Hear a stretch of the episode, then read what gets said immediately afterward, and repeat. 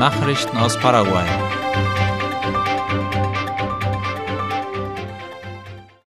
Nächste Woche findet der Lateinamerikanische Kongress für nachhaltiges und integratives Bankwesen statt. Es ist laut der staatlichen Nachrichtenagentur IP Paraguay der erste Kongress dieser Art in Paraguay. Das Event findet vom 26. bis zum 27. September im Kongresssaal Paseo La Galeria in Asunción statt. Organisiert wird der Kongress vom Zusammenschluss der paraguayischen Banken ASOVAN und vom lateinamerikanischen Bankenverband FELABAN. Mehr als 40 Referenten werden zu Themen sprechen wie Klimafinanzierung, nachhaltige Verwaltung, Innovation und digitale Umwandlung. Eines der Hauptthemen des Kongresses lautet, wie man von einem traditionellen Bankmodell zu einem nachhaltigen, an Umwelt- und Sozialkriterien ausgerichteten Bankmodell übergeht. Rednerin ist Marcela Ponce von der Internationalen Finanzgesellschaft IFSC. In Asunción soll ein 1000 Hektar großer Stadtpark geschaffen werden. Der Minister für Umwelt und nachhaltige Entwicklung MADES, Rolando de Varos, bestätigte in einem Radiointerview, dass im Rahmen des Projekts Grünes Asunción die Schaffung eines Stadtparks mit 1000 Hektar Wald in Erwägung gezogen wird. Darüber berichtet die Zeitung OI. Laut De Varus arbeitet das MADES mit dem Industrie- und Handelsministerium sowie der Stadtverwaltung von Asunción zusammen, um das Vorhaben Wirklichkeit werden zu lassen. Mit dem Projekt Grünes Asunción soll die Hauptstadt Paraguays zur grünsten und nachhaltigsten Hauptstadt der Welt gemacht werden.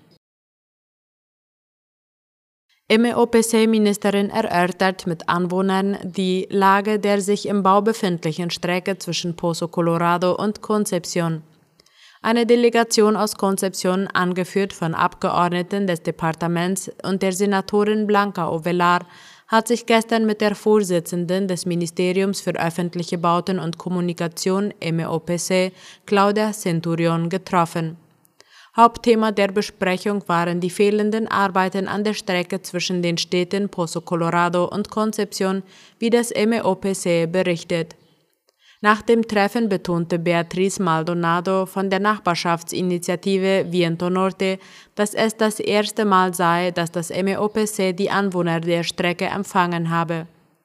Der Stadtrat Fernando Ruiz Medina erklärte, man werde rechtliche Schritte gegen die Bauunternehmer einleiten, die die Abschnitte 2 und 3 der Strecke nicht, wie im Vertrag festgelegt, fertiggestellt haben. In Luque beginnt heute eine Blumenmesse. Die dritte Ausgabe der sogenannten Floriferia beginnt am heutigen Donnerstag und dauert bis Samstag. Wie La Nation informiert, findet die Veranstaltung auf dem Gelände des paraguayischen Blumenzuchtzentrums in Luque statt. Wie die Vorsitzende des Zentrums Chiara Capdevila erklärte, gibt es auf der Messe neben einer Blumenausstellung auch eine Ausstellung von Werken verschiedener Kunsthandwerker. Zudem wird ein Workshop zur Herstellung von Kokedamas organisiert. Kokedama ist ein Ball aus Moos, aus dem eine Zierpflanze wächst. Die Pflanzidee stammt aus Japan, wo sie verbreitet und beliebt ist. Nachrichten aus aller Welt.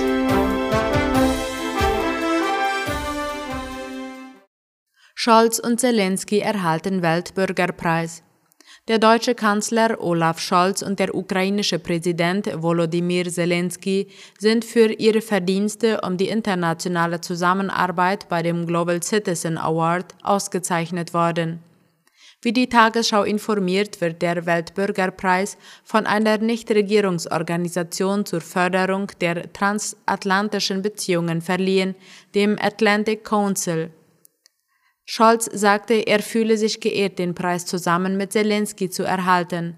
Der Kanzler versprach Zelensky erneut Unterstützung für den Krieg gegen die russischen Angreifer, solange dies nötig sei. Zelensky widmete den Preis den Soldaten, die gegen die russischen Invasoren kämpfen, sowie den Kindern und Frauen, die getötet worden sind. Die Außenminister des Mercosur analysieren den aktuellen Stand der Verhandlungen mit der EU. Die Außenminister Paraguays, Argentiniens, Brasiliens und Uruguays haben sich in New York getroffen, um den Fortschritt und den aktuellen Stand der Verhandlungen zwischen dem Mercosur und der Europäischen Union zu analysieren. Dieses Treffen fand im Rahmen der Versammlung der Vereinten Nationen statt. In diesem Zusammenhang vereinbarten sie laut der Zeitung El Independiente ein Treffen auf technischer Ebene abzuhalten um die noch offenen Fragen zu klären.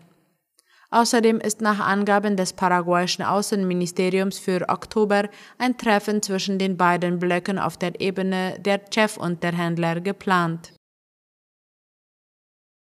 Der ukrainische Präsident Zelensky ist zu Gesprächen in Washington eingetroffen.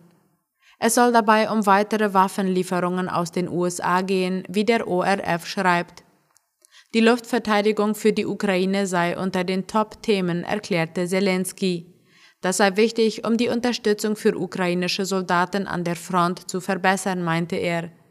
Es ist der zweite Besuch des ukrainischen Präsidenten in den USA seit dem Beginn des russischen Angriffs im Februar 2022. In New York hatte Zelensky diese Woche vor der UNO-Vollversammlung und dem UNO-Sicherheitsrat gesprochen. In Washington ist ein Treffen mit US-Präsident Joe Biden angesetzt. Der chilenische Präsident Gabriel Boric und sein ukrainischer Amtskollege Volodymyr Zelensky haben sich getroffen. Der chilenische Präsident Gabriel Boric hat gestern seine Unterstützung für die Ukraine bekräftigt und den Krieg als inakzeptabel und ungerechte Aggression bezeichnet. Die beiden Staatsoberhäupter erörterten die Möglichkeit, ein Gipfeltreffen zwischen der Ukraine und lateinamerikanischen Ländern zu veranstalten, um eine größere Annäherung zu erreichen, wie Latina Press berichtet. In seiner Rede vor der UNO verurteilte Worik auch die Verfolgung von Oppositionellen in Nicaragua. Als Präsident werde er sich immer gegen Regime stellen, die die Menschenrechte verletzen und die Selbstbestimmung der Völker angreifen würden, so Worik nach einem Treffen mit Zelensky. Es ist das erste Mal, dass sich die beiden Politiker persönlich getroffen haben. Soweit die Mittagsnachrichten heute am Donnerstag. Auf Wiederhören.